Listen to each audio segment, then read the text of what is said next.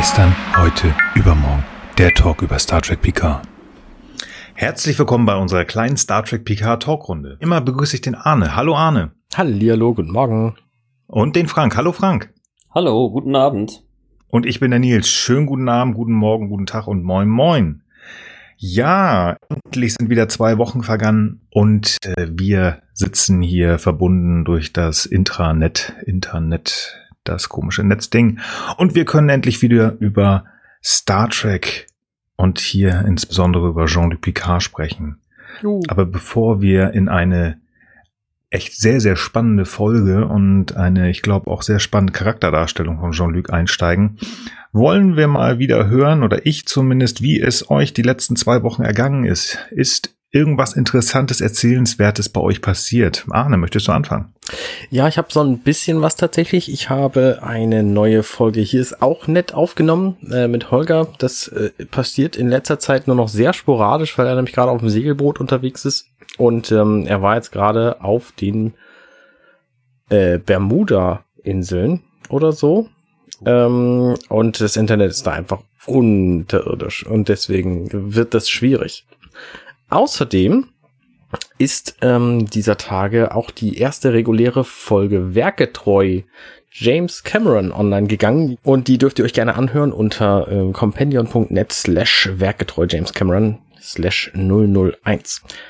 Und yeah. ähm, ich habe jetzt kürzlich von einem Kollegen erfahren, und das ist tatsächlich auch relevant für dieses Thema Star Trek, dass er auch Star Trek-Fan ist. Und der hat mich gefragt, ob ich nicht Bock hätte, bei einem Star Trek-Rollenspiel mitzumachen. Und dann habe ich gefragt, ob Frank nicht auch Bock hätte, weil Frank ist ja auch einer meiner Kollegen, falls ihr es noch nicht wusstet. Das bin ich. Genau, das ist Frank. Und ähm, es könnte nun tatsächlich passieren, dass ich demnächst eine Star Trek ähm, Rollenspielrunde haben werde, wo ich äh, so Dinge erlebe und die Idee finde ich einfach total fantastisch. Ich habe früher in meiner in meiner Jugend habe ich sehr viel Rollenspiel gespielt, so zwischen ich sag mal 15 und 25 Jahren, also jetzt schon über 10 Jahre her. Und das hat mir immer sehr viel Spaß gemacht, aber mit Star Trek tatsächlich noch nie. Und äh, das könnte durchaus spannend werden. Ist das Paper and Pen oder? Genau, Pen and Paper. Ja, ja, nee, nicht mit, nicht mit um, umziehen und verkleiden und in, in den Wald springen, beziehungsweise in, wo springt man denn als Star Trek Fan hin? Ähm, also bei Fantasy irgendwo. ist es halt immer in den Wald springen und bei Star Trek springt man vielleicht irgendwo in eine Industrieanlage. In ja. in den Kühlschrank. Oh, warum nicht? Ja, spannend. Sehr spannend. Na, da musst du mal berichten, wenn du da die erste, ersten Auf jeden Fall. Da, das klingt entspannt. Cool. Frank, hast du was zu berichten? Ja, also ich habe jetzt nach äh, etwas Pause wieder angefangen zu streamen. Also wer Lust hat, mal zu schauen, was ich so treibe, kann mal auf meinem YouTube-Channel genug haben oder bei Twitch auch genug haben, vorbeischauen. Ich war jetzt eine ganze Zeit lang so wegen einer beruflichen Fortbildung ähm, äh, ja äh, unpässlich sozusagen noch zusätzlich Zeit zu investieren und ähm, das werde ich dann jetzt haben und äh, beziehungsweise das, die habe ich jetzt wieder und äh, dementsprechend äh, schaut einfach vorbei, genau. Und ansonsten bin ich auch mal gespannt, was sich mit diesem Pen and Paper ergibt. Also ich habe früher mh, tatsächlich selbst relativ viel Star Trek Karten gespielt. Ähm, und ähm, genau, das ist natürlich ein ganz anderes Prinzip. Und ich habe selber tatsächlich, glaube ich, sogar noch nie Pen and Paper gespielt. Wollte es eigentlich immer mal machen, aber mh, meine Freunde waren anders nerdig früher und äh, ähm, Pen and Paper gehörte nicht so sehr dazu, eher so Programmieren und solcher Krams und ja, genau. Bin aber ganz, mal, mal ganz gespannt, ähm, ob und inwiefern sich das ergibt. Ja, spannend. Ich glaube, cool. ich habe irgendwann mal mich von Arne zu so einer Runde schleppen lassen, aber das ist gefühlt, glaube ich, 20 Jahre her. Mm, ja, kommt hin. Gibt's bei dir denn was Neues, Nils? Ähm, nicht so sonderlich viel. Ich äh, bin im Moment so ein bisschen ganz wild in meinem Hin- und Herpendeln zwischen meinem kleinen Domizil hier zwischen Eckernförde und Kiel, Dänemark und Berlin. Ich habe da beruflich Oha. ein bisschen zu tun. Ja, also mal ein bisschen hin und her. Aber das wird jetzt zum Dezember hin auch alles wieder ein bisschen ruhiger und hoffentlich kann man dann auch besinnlich in die Weihnachtszeit starten. Zwischendurch war ich tatsächlich einmal ganz kurz bei einem anderen Podcast zu Gast und das war Gregors Dinge von Interesse. Und ja, wie kann es anders sein? Worüber kann man immer wieder sprechen? Das ist natürlich Star Trek. Wir haben mal anderthalb Stunden, glaube ich, das komplette Franchise auseinandergenommen und mit Ausnahme der letzten, des, dem letzten Verbrechen sozusagen, also Discovery, waren wir eigentlich doch der Meinung, dass Star Trek sehr gut ist und jetzt kann es ja nur noch besser werden. Und deswegen, ja, gehen wir ja auch auf Star Trek Picard zu. Ich bin sehr gespannt. Ich versuche tatsächlich noch äh, den, den, den, den, äh, den Comic heißt das. Ja, genau, den Comic Countdown, Star Trek Picard Countdown zu bekommen. Mhm. Ich hoffe, dass ich den irgendwie noch erhalten kann zur nächsten Folge, dass ich da vielleicht was erzählen kann. Ansonsten geht's mir gut und äh, wenn ihr nichts mehr habt, würde ich jetzt glatt mal anfangen wollen. Ich habe, ähm, bevor du zur Folgenbericht, ähm, von, zu dem Folgenbericht gehst, habe ich noch eine, eine zynische Rückfrage. Ich habe nämlich überlegt, ob die Folge, die wir gleich besprechen werden, überhaupt eine PK-Folge ist. Ähm, denn ich glaube, in zwei, drei Szenen sind doch andere Leute zu sehen. Wow, crazy.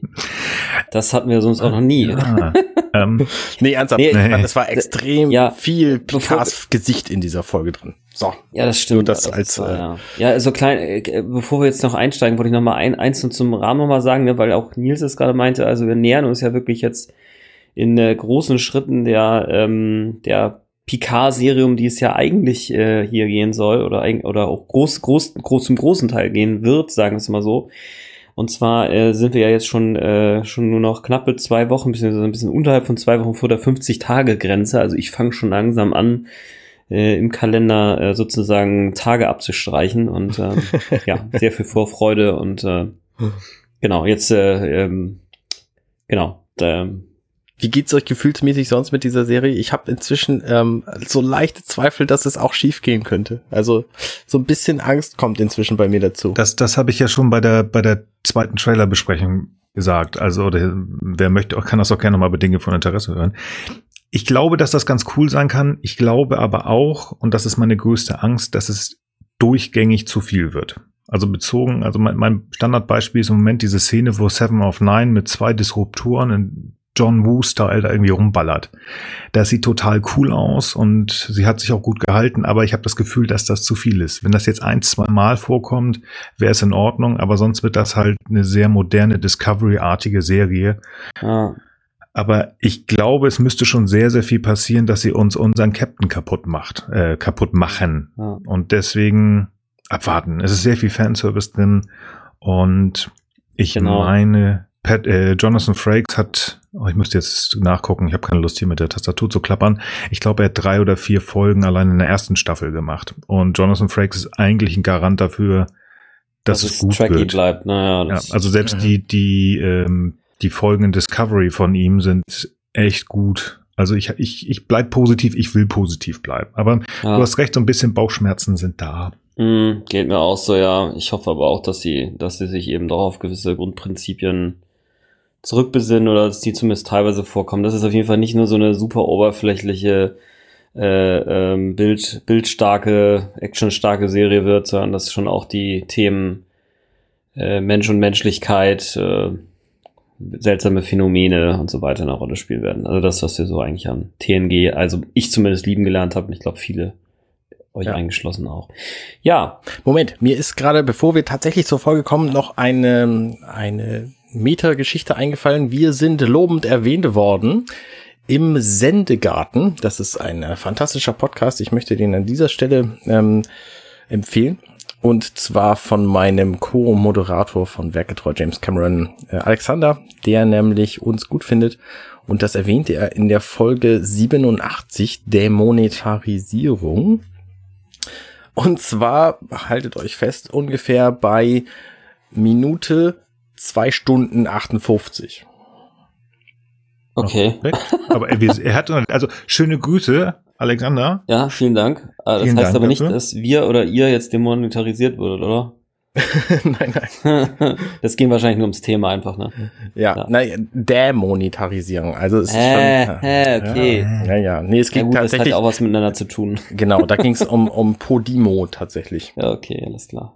Okay. Gut da wollen wir gar nicht einsteigen, sondern wir waren bei The Next Generation und ich kam mir auf die glorreiche Idee, weil ich sie mag, die allerletzte Folge uns aufs Tableau zu schreiben. Es geht um All Good Things. Heute, gestern, morgen, Teil 1 und 2. wurde tatsächlich in Amerika als eine Folge, also Doppelfolge gezeigt, und zwar am 24.05.1991. Quatsch, 1994, was erzähle ich denn da? Und äh, nur kurze Zeit später, in zwei Tagen, am 26. und 27. Juli 1994 hier in Deutschland. Bevor ich wirklich anfange, ein, zwei Kleinigkeiten. Nummer eins. Wer diese grandiose, diesen grandiosen Serienabschluss noch nicht gesehen hat, der möchte das bitte jetzt pulen oder lassen und danach uns gerne weiterhören, weil ich kann euch sagen, ich habe das echt äh, versucht, relativ gut zu fassen. Es ist ein bisschen mehr geworden. Und da diese Serie dazu neigt, innerhalb der Zeiten ein ganz klein bisschen zu springen, musste ich mir das tatsächlich aufschreiben, sind ein äh, paar mehr Seiten geworden. Also wenn das zwischendurch mal raschelt, es tut mir leid, aber das konnte ich nicht mehr so halbwegs aus dem Kopf zusammenfassen. Also würde ich damit jetzt mal beginnen. Also. Es beginnt damit, dass Diana und Worf aus dem Holodeck kommen, wo sie ein Date hatten und Worf dies als stimulierend bezeichnet, Diana hingegen sehr, sehr überwältigt war. Sie besprechen ein mögliches nächstes Date, wo Worf anmerkt, dass er doch sehr gerne mit Riker darüber sprechen möchte, ähm, so zwischenmenschlich. Und Diana sagt, was er hat, also hätte damit ja nichts zu tun. Und Diana und Worf sollten sich auf ihre Gefühle konzentrieren. Daraufhin küssen die beiden sich beinahe, werden aber von Picard, der in Schlafkleidung meines Erachtens auftaucht, unterbrochen und er fragt relativ aufgeregt nach dem Datum. Worf beantwortet dies, es ist Sternzeit 47988. Picard wiederholt dies etwas verwirrt und erklärt dann, dass er sich wohl in der Zeit vor und zurück bewegen würde und er nicht wisse, warum und wieso und wie überhaupt. Darauf schauen sich Worf und Diana ein wenig ungläubig an und der Vorsta Vorspann beginnt. Wir machen nach dem Vorspann einen kleinen Sprung in einen Raum. Es ist nicht ganz klar, ob das Dianas Raum oder der von Picard ist. Und ähm, er kann sich daran erinnern, dass er wohl in, einem, in der Vergangenheit war, zu dem Zeitpunkt, als er die Enterprise übernahm, aber dann auch plötzlich als alter Mann in der Zukunft war und irgendwas mit den Händen gemacht hat. Die Erinnerungen würden aber verschwinden und er könne sich nicht erinnern, wie lange er in den Zeitperioden war. Aber er ist sich hundertprozentig sicher, dass es in, dass es, dass das kein Traum war. Plötzlich befinden wir uns im Jahr 2395. Picard steht als alter Mann vor einer Weinrebe, ist kurz verwirrt, arbeitet dann aber tatsächlich einfach weiter, als hätte er nie was anderes gemacht und äh, bekommt plötzlich Besuch von Jordi, der sich sehr freut, ihn zu sehen. Picard freut sich, Jordi zu äh, sehen. Man begrüßt sich und Picard bietet Jordi tatsächlich das Du an. Die beiden halten ein wenig Smalltalk und kurz darauf fragt Picard Jordi denn, warum Jordi denn eigentlich da ist. Jordi beichtet nach ein wenig hin und her, dass er durch Freunde seiner Frau, Lea Brahms, gehört habe, dass Picard das iromodische Syndrom habe, was Picard bejahe. Es hat irgendwas mit ähm, neuro äh, neurologischen Geschichten im Kopf, die langsam schlechter werden. Also das Gehirn wird ein bisschen zersetzt, um es ganz einfach zu sagen. Auf jeden Fall äh, möchte Picard aber nicht als Invalide gesehen war, werden. Er wäre eigentlich noch vollkommen da und äh, schiebt das beiseite und lädt Jordi erstmal auf einen Tee ein. Plötzlich tauchen auf diesem Wein, auf diesem Weingebiet dort drei wilde Menschen auf, die gestikulieren oder Wesen, die gestikulieren, pöbeln, schreien und sind genauso schnell wie sie da waren auch wieder weg. Wir machen einen Sprung ins Jahr 2364. Jean-Luc ist in einem Shuttle mit Tascha Yar, die ihn zu seiner Kommandoübernahme der Enterprise bringt. Ähm, auch hier ist er ganz kurz verwirrt, aber dann wieder äh, etwas kontrollierter. Aber er bleibt tatsächlich verwirrt, denn er sieht Tascha sehr komisch an und er sagt ihr auch, dass sie ihn irgendwie bekannt vorkomme. Daraufhin sieht man die Enterprise in der McKinley-Station stehen, ein wirklich schöner Shot. Und wir springen wieder und dieses Mal ins Ausgangsjahr, ins Jahr 2370 zurück. Troy weckt sozusagen Picard. Er erzählt, dass er eben mit Tascha in dem Shuttle war. Er ist sehr, sehr ergriffen, er weint sogar beinahe. Auf der Krankenstation erklärt Dr. Crusher, dass sie im neurografischen Scan nichts finden konnte, was Halluzination hervorrufen konnte. Auch konnte sie in Picards Großhirnrinde kein Tryptamin finden, was bei temporalen Verschiebungen auftreten würde. Da Crusher nichts findet, scherzt sie ein wenig rum und sagt, dass er wohl einfach Witz, dass er es wohl einfach witzig finden würde, in der Nacht alle zu wecken. Worauf er ganz trocken sagt, dass er es einfach nur cool findet, barfuß auf der Enterprise rumzulaufen. Auch ein Test von Picards Blutgasanalyse zeigt, dass er seit Wochen die Luft der Enterprise eingeatmet habe, das Schiff also nicht verlassen habe. Schwachsinn.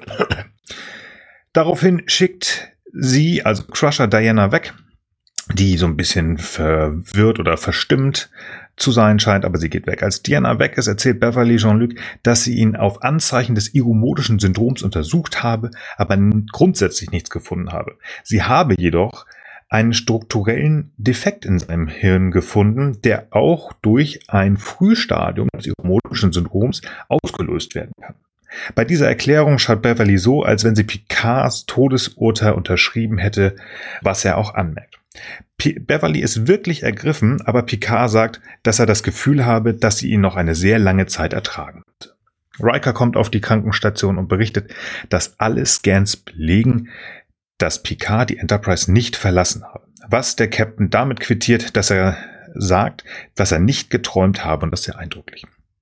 Picard wird daraufhin von Worf informiert, dass Admiral Naka, Nakamura Picard anruft und das äh, tatsächlich mit oberster Priorität scheint also was ganz Wichtiges zu sein. Picard nimmt das Gespräch in Crushers Büro an. Nakamura erklärt, dass er für die komplette Flotte gelben Alarm ausgelöst habe. Der Geheimdienst der Sternflotte habe ermittelt, dass circa 30 romulanische Warbirds auf dem Weg zur neutralen Zone seien, weil dort um, äh, äh weil dort beziehungsweise im Devon-System, um genau zu sein, irgendetwas vorgehen würde.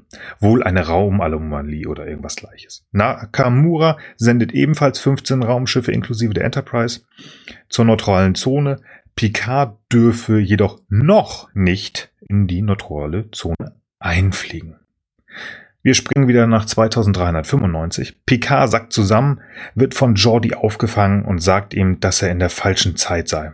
Er sei woanders gewesen. Jordi versteht Picard nicht so wirklich, denn für ihn war Picard ja die ganze Zeit direkt neben ihm.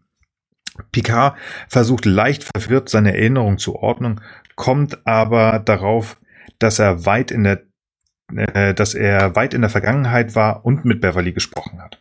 Jordi darauf, ja, ja, das wird schon, lieber Captain. Ähm, was, was Jean-Luc tatsächlich richtig aggressiv macht und er sagt, dass er nicht senil sei. Jordi lässt sich von Picard überreden, nicht seinen Arzt zu rufen, also Picards Arzt, sondern zu, J zu Data zu gehen, der wohl in Cambridge sein soll. Picard ist ziemlich aufgebracht und Jordi weiß nicht so recht, was er mit Picard machen soll. Auf dem Weg, also von den Weinregen Richtung Picards äh, Residenz, tauchen nur für Picard sichtbar wieder sechs von diesen komischen, schreinen Typen Menschenwesen auf, diese wilden. Er fragt Jordi, ob er sie auch sehen könne und der sagt besorgt zu Jean-Luc, dass sie doch jetzt wohl besser wirklich zu Data gehen sollen. In Cambridge at Data, nein. Data ist inzwischen Professor in Cambridge und hat eine leicht schrullige Haushälterin und graue Haarsträhnen, die ihm wohl mehr Würde verleihen sollen. Data befragt Picard als erstes, wann er zuletzt beim Arzt war und welche Medikamente er bekommen würde. Woraufhin Picard erklärt, dass ihm bewusst ist, dass der Zerfall seiner synaptischen Bahnen nicht aufzuhalten sei und dass er glaube, dass man ihn für senil halte. Data sagt daraufhin, dass er das erwägt hätte, aber er auch nicht ausschließen könne, dass das, was Picard beschreibt, die Wahrheit sei. Deswegen will er mit Picard eingehende Untersuchungen machen, um zu ergründen, was denn nun mit ihm passiert. Wir springen zurück ins Jahr 2364. Picard braucht mal wieder einen Moment, bis ihm klar wird, äh, dass er bei seiner Kommandoübergabe ist. Er beginnt zu verlesen, dass er das Kommando übernehmen soll, wird aber langsamer und stockt tatsächlich, da an dem Shuttle-Hangar nicht nur die Mannschaft aufge aufgestellt ist, sondern es tauchen wieder komische schreiende Typen auf. Die Enterprise-Mannschaft ist natürlich ein bisschen verwundert, dass der Picard immer wieder stockt und so wild und verwirrt umherschaut. Es endet tatsächlich damit, dass Picard roten Alarm auslöst und die Crew wirklich verwirrt ist und erst reagiert auf diesen roten äh, Alarm, als Tascha sie schon näher, nahezu anschreit. Picard erklärt in einem Logbucheintrag, dass er seiner Crew nichts erklären kann, weil er nicht sicher ist, ob er durch die Zeit reist oder nicht. Tascha, Diana und Worf berichten nun dem Captain in einer Crew-Sitzung, dass Scans nichts ergeben hätten und dass er, ähm, dass er, dass es hilfreich wäre, wenn sie wüssten, wonach sie suchen sollen. Die wollen natürlich auch helfen. Diana kann Picard auch nicht helfen, denn sie spürt nichts Besonderes ähm, auf die Nachfrage, ob da irgendwas wäre. Picard will dann von Worf wissen, ähm, beziehungsweise er verlangt von Worf, dass die Enterprise sofort auf äh, Sicherheitsalarmstufe 2 gestellt werden soll, worauf natürlich Tascha sich so ein bisschen auf den Fuß getreten fühlt, denn sie ist ja zu diesem Zeitpunkt die Sicherheitschefin. Picard entschuldigt sich auch. Auf der Brücke informiert Chief O'Brien, dass die Sternflotte Alarm ausgelöst habe, weil sich einige Schiffe auf die neutrale Zone zu bewegen würden. Dies geschehe wohl wegen einer gewaltigen Raumanomalie im Devon-System. Starfleet schicke die Enterprise in die neutrale Zone, was Picard aber vehement ablehnt. Er sagt, dass sie nach Farpoint fliegen werden, ähm, wo es natürlich Einsprüche von Worf und äh, Diana gibt, die er einfach beiseite schiebt und er sagt, dass er nicht beabsichtige, sich zu erklären. Er ist der Captain, er bestimmt. Picard schnappt sich daraufhin schnell Miles O'Brien und erklärt ihm, dass er ihm helfen könne, ein Problem mit den Warp-Plasma-Induktoren zu lösen. Er kennt die Lösung natürlich irgendwie aus der Zukunft. Ein kleines erleichternde, erheiterndes Gespräch mit Data auf dem Maschinendeck folgt, wo Picard Data tatsächlich wieder kennenlernt. Eigentlich das erste Mal, wie auch immer. Und Data auch gleich, wie uns allen bekannt, lustig äh, anfängt rumzuplappern. Wir springen wieder ins Jahr 2370 und Beverly holt Picard sozusagen aus diesem Data-Gespräch heraus und er ist wieder in der Jetztzeit. Er berichtet, dass er wieder gesprungen sei und sich an mehr erinnern könne. Beverly kann nun auch mit äh, ganz viel Techno-Gebabbel und äh, ich glaube, das äh, muss man nicht tiefer machen, bestätigen, dass etwas nicht stimmt, denn Picard habe innerhalb von Minuten die Erinnerung von zwei Tagen gesammelt. Bei einem einer Besprechung der Senioroffiziere findet Picard dann heraus, dass die Zeitlinien nicht übereinstimmen, nicht übereinstimmen, denn in der Vergangenheit habe gemäß Diana die Mission Farpoint stattgefunden, also in der Vergangenheit der, des Jahres 2370 und nicht die Vergangenheit 2364. Also ihr merkt, das wird schon ein bisschen komplizierter. Spannenderweise äh, wischt Picard dann diese ganze Zeitreisegeschichte äh, einfach mal beiseite, denn äh, man müsste sich jetzt ja mal um die Bedrohung der Romulaner kümmern. Das heißt, ähm, jeder kriegt einen Auftrag und äh, ab auf die Brücke, wir fliegen jetzt dort mal hin. Als letztes sind tatsächlich noch Riker und Diana ähm, im, in der Besprechungslounge und Riker würde ganz gerne Diana zum Essen ausführen, was diese aber ablehnt, da sie schon etwas mit Worf vorhabe. Riker ist so ein bisschen zerknautscht dabei. Auf der Brücke bittet der Captain seinen ersten Offizier, das Kommando zu übernehmen, falls er mal wieder etwas desorientiert sein sollte. Entschuldigung, wenn er durch die Zeit reist, also wenn er plötzlich wieder auftaucht. Riker ist aber in diesem Moment selbst kurz abwesend äh, wegen dieser Diana Worf-Sache, hat das dann aber doch mitbekommen und bestätigt das natürlich, dass er sofort helfen würde. In seinem Raum bekommt Picard nun von Beverly eine warme Milch und acht Stunden Schlaf vorgeschrieben, beziehungsweise sogar befohlen. Sie zieht mal wieder die Doktorkarte.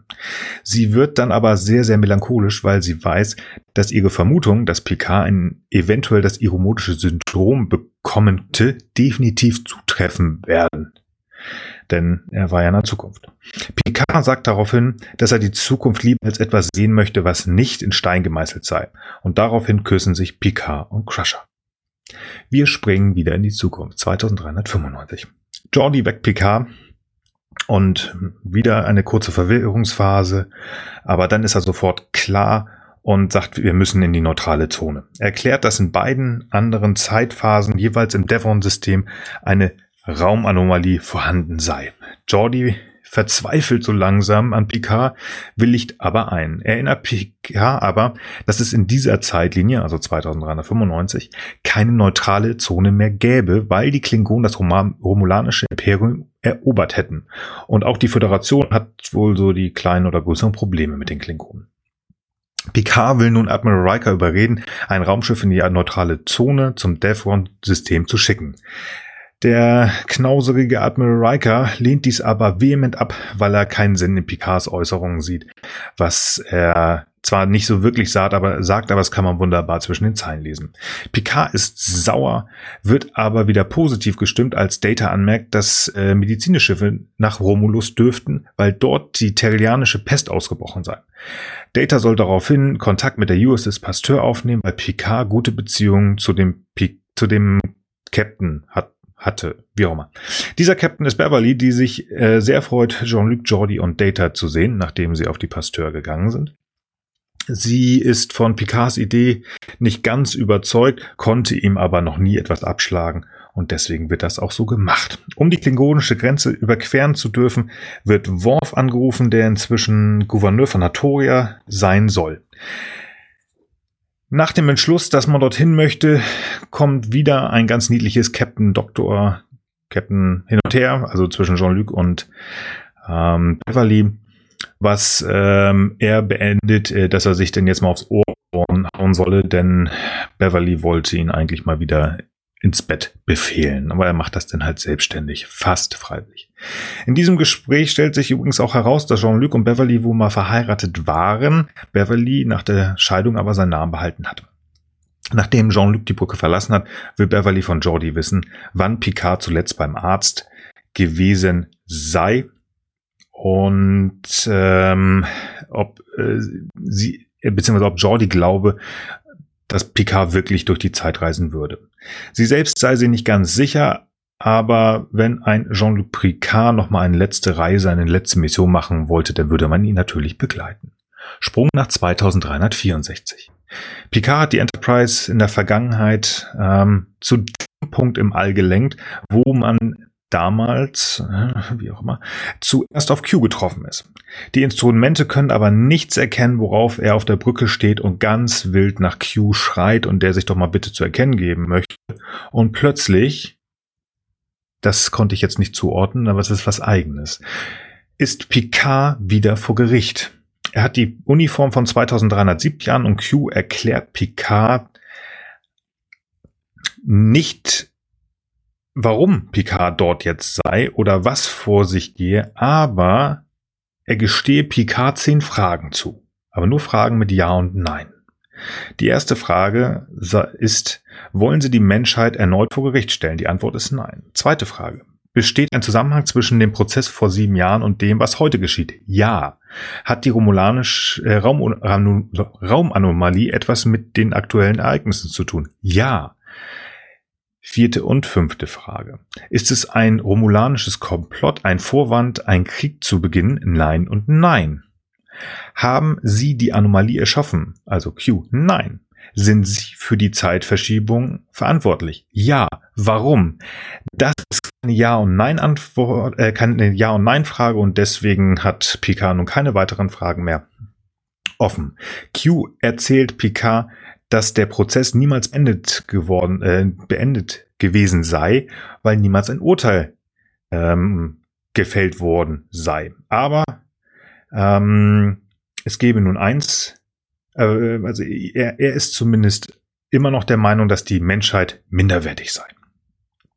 Deswegen will Q dem Menschen die, Existier die Existenz verwehren, aber er sagt auch, dass er nicht der Feind sei, sondern Jean-Luc selbst tatsächlich.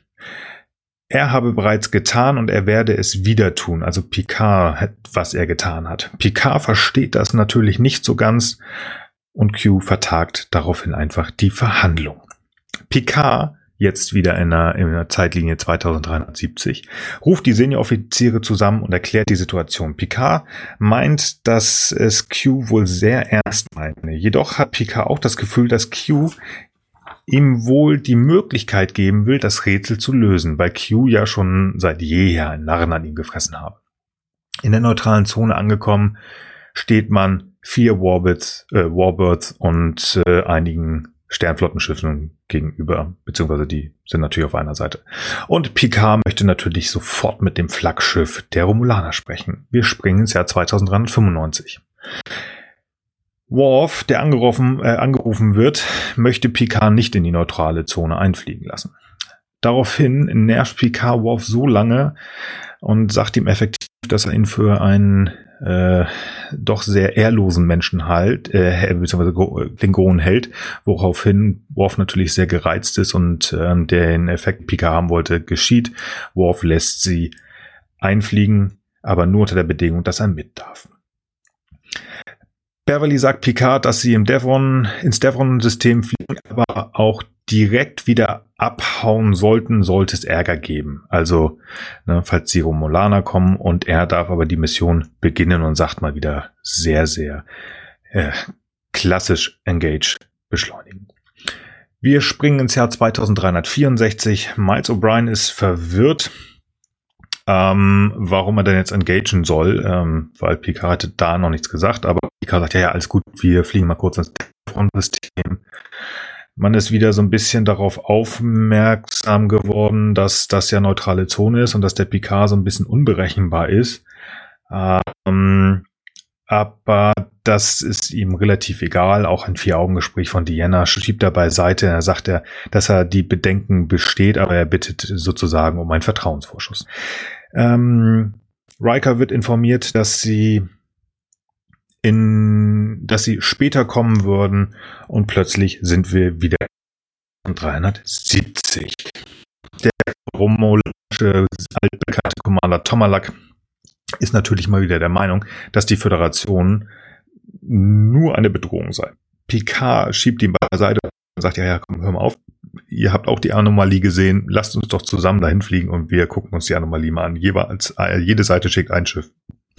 Tomalak ist erst so ein bisschen irritiert, aber als er herausfindet, dass das äh, auf Picards eigene Idee ist, äh, also auf äh, Picards eigene Idee ist und die Führung der Sternflotte damit nichts zu tun hat, ist er sofort Feuer und Flamme. Als sie dort ankommen, entdecken sie eine relativ große Subraumanomalie. Im Jahr 2364 kommt man auch im Devon-System an und dort findet man heraus, dass die Raumanomalie sogar noch größer ist. Im Jahr 2395 kommt man dort auch an, aber dort ist keine Raumanomalie. Und Data war sehr, sehr gründlich.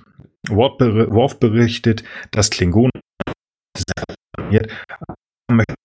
eine Möglichkeit gibt, irgendwie da was zu scannen. Data bejaht dies und man könnte einen umgekehrten Tachyon-Impuls aussenden, wodurch man jenseits der Subbarriere scannen könnte. Gesagt, getan, wird so gemacht.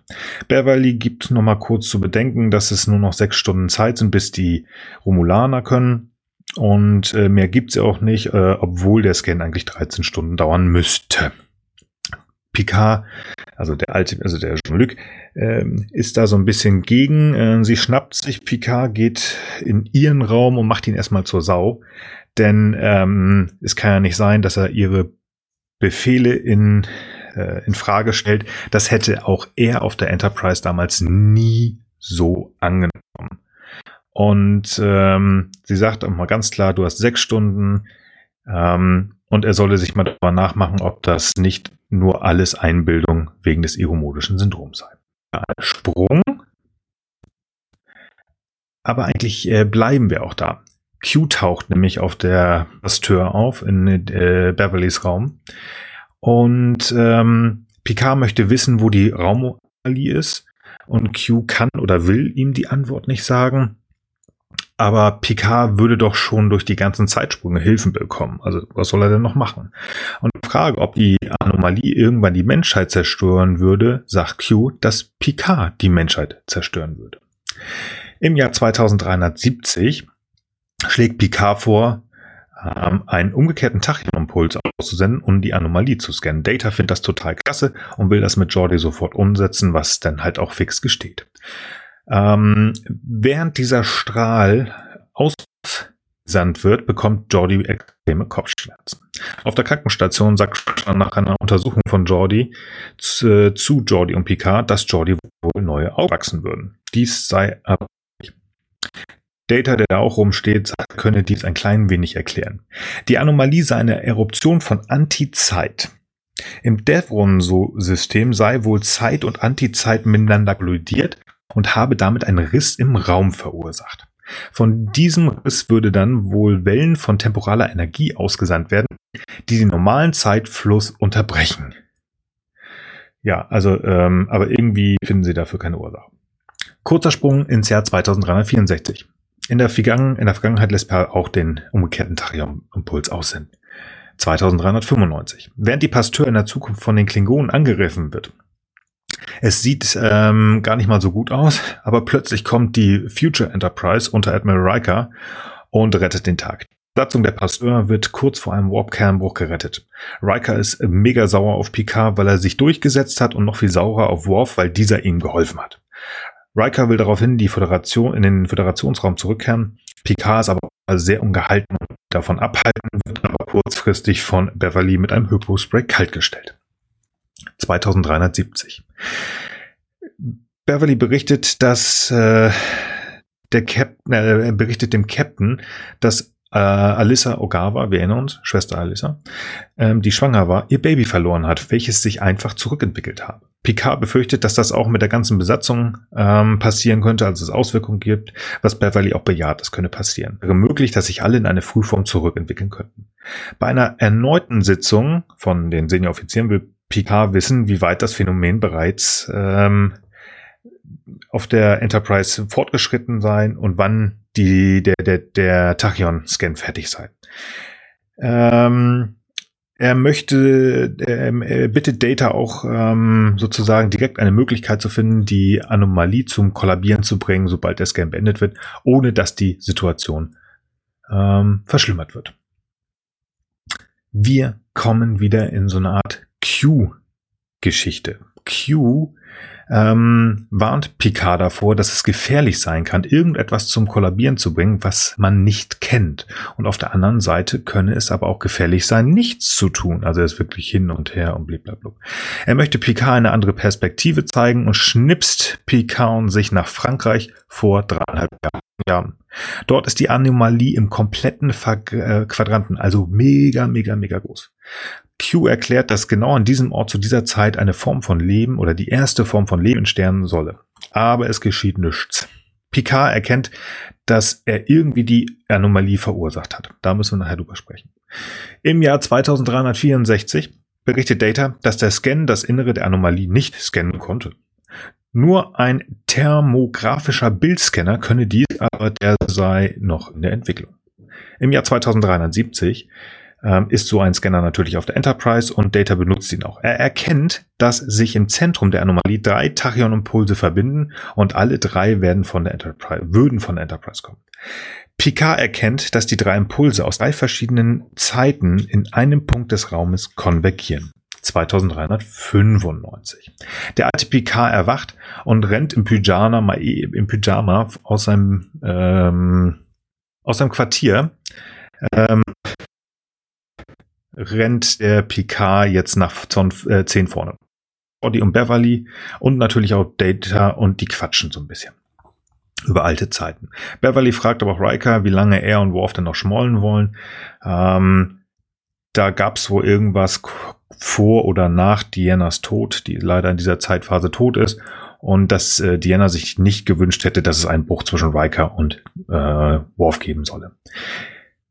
Picard kommt tatsächlich nach 10 vorne und versucht Riker zu erklären, wie die Anomalie. Versucht ein, ein wenig wirr die drei Impulse zu erklären und dass sie mit der Pasteur der Ursprung waren. Er versucht auch irgendwie ein, Hai, ein Ei- und Henne-Beispiel zu nennen, ähm, was die meisten, die dort sitzen, nicht verstehen. Aber Data erkennt das Paradoxon und sagt, dass es möglich ist, dass sie die Anomalie möglicherweise noch erst verursachen wird.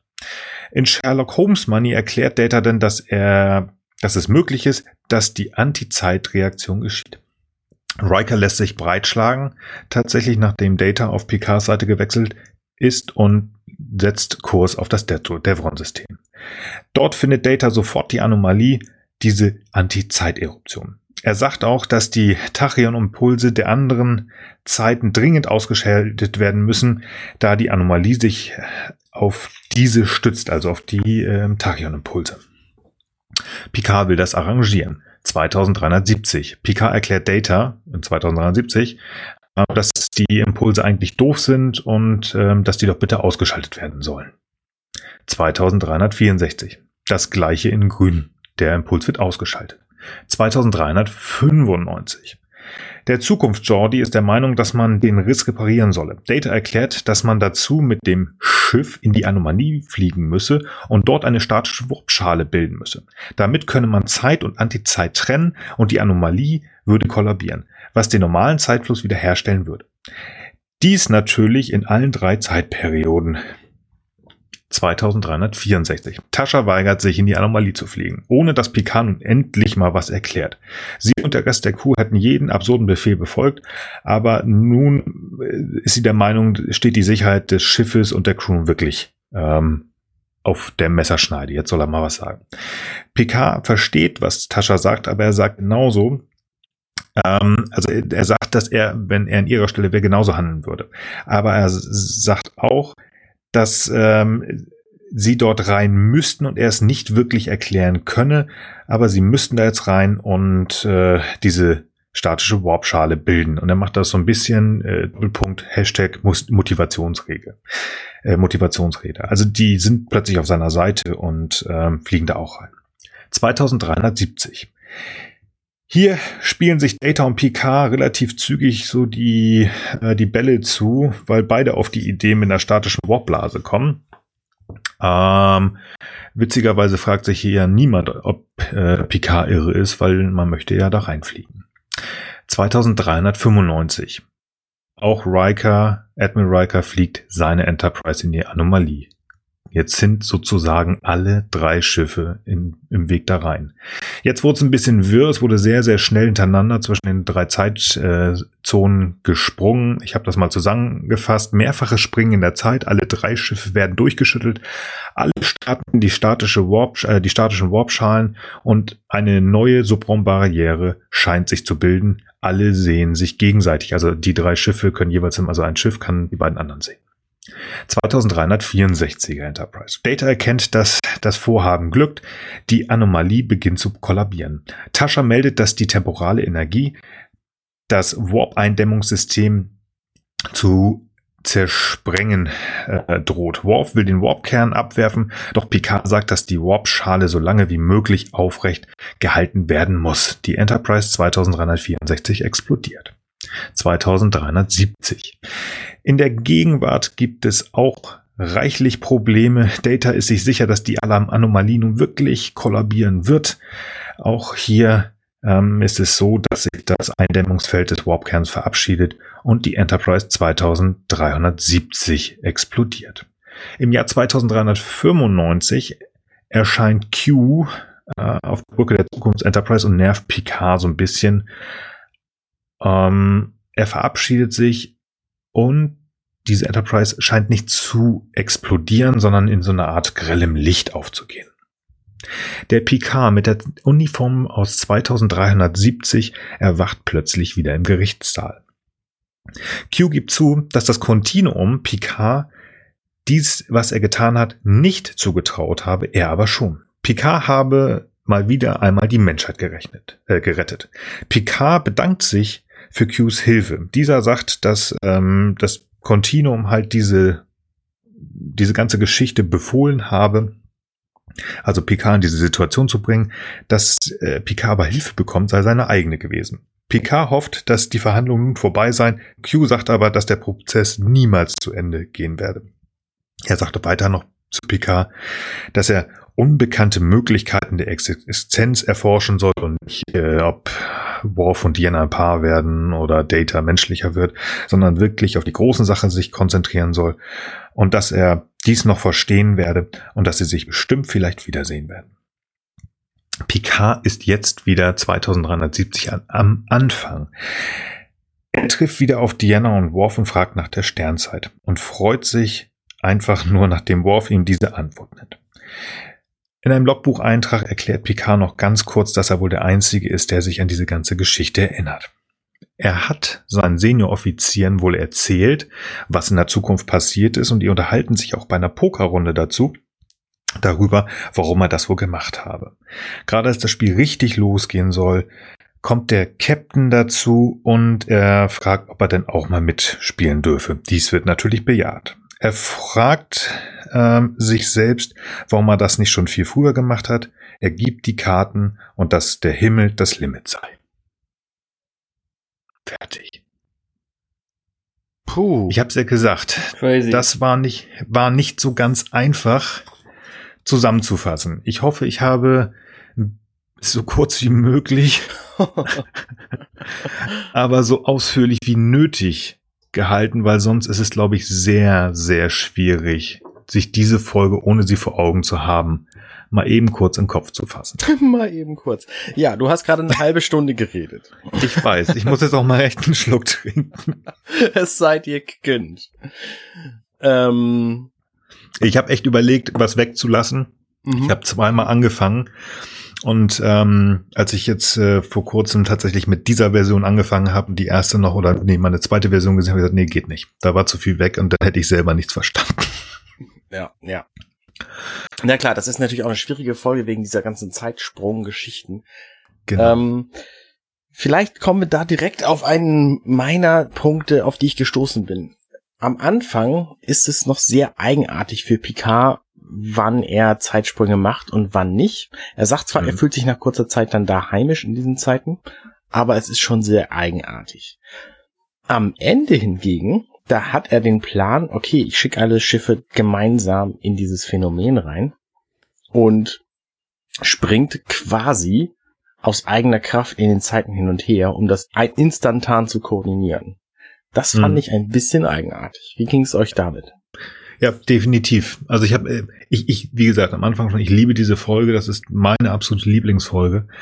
Aber das, es gibt so ein paar Kruxen da drin, die ich nicht verstehe. Was du sagst, am Anfang ist es tatsächlich so, er ist sehr, was ich auch immer wieder gesagt habe, er ist sehr, sehr verwirrt, er braucht seine Zeit. Und das, die Perioden gehen sehr viel schneller. Und er, er nimmt auch immer viel mehr mit. Ich hatte, also ich habe mir versucht so zu erklären, dass am Anfang Q ihn einfach nur sehr unwillkürlich durch die Zeit nimmt und als wenn er Picard in den Kopf guckt, am Ende schon sagt, okay, du musst jetzt dahin, du musst jetzt dahin und schickt ihn dann sehr viel fokussierter dahin. Oder vielleicht hat er Picard unterbewusst auch die Möglichkeit gegeben, selber zu springen. Mhm. Ähm, ja, also es ist nicht so ganz schlüssig, tatsächlich. Habe ich so nicht verstanden. Also ich hatte eher den Eindruck, dass das eher szenische ähm, Gründe hatte, dass es dann halt schneller ging ähm, dass wir nicht sozusagen jetzt noch mit jeweils immer gleich dauernden Perioden auch in Filmechtzeit sozusagen äh, malträtiert werden, sondern später als sozusagen dann auch, äh, um jetzt sozusagen auch eine gewisse Klimax, äh, zu auf eine Klimax hinzuführen, also ein Höhepunkt in der Geschichte, wurden dann sozusagen diese Phasen, die die Sprünge jeweils gedauert haben, die wurden uns sozusagen nicht mehr als Zuschauer komplett zugemutet. Kann halt sein, dass die auch ein bisschen schneller wurden insgesamt, aber meines Erachtens hatte er da jetzt keine äh, Kontrolle darüber. Also für mich hat sich das jetzt nicht so erschlossen. Also man kann das natürlich als Theorie haben, aber fände ich jetzt, also hätte ich jetzt nicht so plausibel gefunden. Äh, deswegen, ja, würde ich das an der Stelle, glaube ich, anders sehen. Und ansonsten, ähm, ja, äh, klar, also hat er am Anfang dieses, äh, dieses, er vergisst sofort sozusagen äh, jeweils, dass er auch eine Vorerfahrung aus einer anderen Zeit gemacht hat. Das beschreibt er ja aber auch irgendwie, dass ähm, dass er auf einmal klarer wurde und auf einmal mehr Infos sozusagen auch mitnehmen kann. Das sagt er an irgendeiner Stelle und da kann man natürlich auch sagen, na ja, wie soll denn das überhaupt jetzt so vonstatten gehen? Ich meine, kann man aber auch sagen, na ja, wie soll jetzt überhaupt in, äh, im Erinnerungstransport zwischen den Zeiten halt stattfinden? Und ich würde das einfach, also ich habe es jetzt einfach mal so hingenommen, ja. Und ähm, genau, ja. Ja. Das ist ja das, was ich sage. Also für mich habe ich habe mir auch versucht, eine Lösung zu finden. Das ist nicht ganz schlüssig. Mhm. Wo wir gerade bei Q sind, ich fand's sehr komisch, dass so um und bei 38, nach 38 Minuten, also die erste Folge sozusagen oder der erste Teil der Doppelfolge geht dem Ende hinzu. Natürlich muss man dann irgendwann mal einen Antagonisten bringen. Völlig gut. Und ich finde es auch klasse, dass ähm, man John Delancey genommen hat, der auch wirklich um diese Rolle gebildet hat. Ich will wieder dabei sein. Ähm, aber mir war nicht so ganz schlüssig, dass Picard plötzlich nach mehreren Sprüchen auf Q kam. Also er, er hat jetzt ja schon gesagt, nein, wir fliegen nach, äh, nach Mission Farpoint und diese ganze Devon-Geschichte hat er ja in der Vergangenheit so ein bisschen beiseite geschoben und er wollte doch nach, nach Mission, also nach Farpoint Station, aber fliegt dann doch dorthin, wo Q ist und äh, mir hat sich nicht so ganz erschlossen, wie er da auf Q gekommen ist. Also das keiner der beiden anderen Zeitungen. einigermaßen logisch, muss ich sagen, weil er okay. ist ja quasi in zwei außer normal zeitliche Zeitpunkte geworfen worden. Und das eine war die, die Zukunftsversion und das andere ist halt diese Vergangenheitsversion.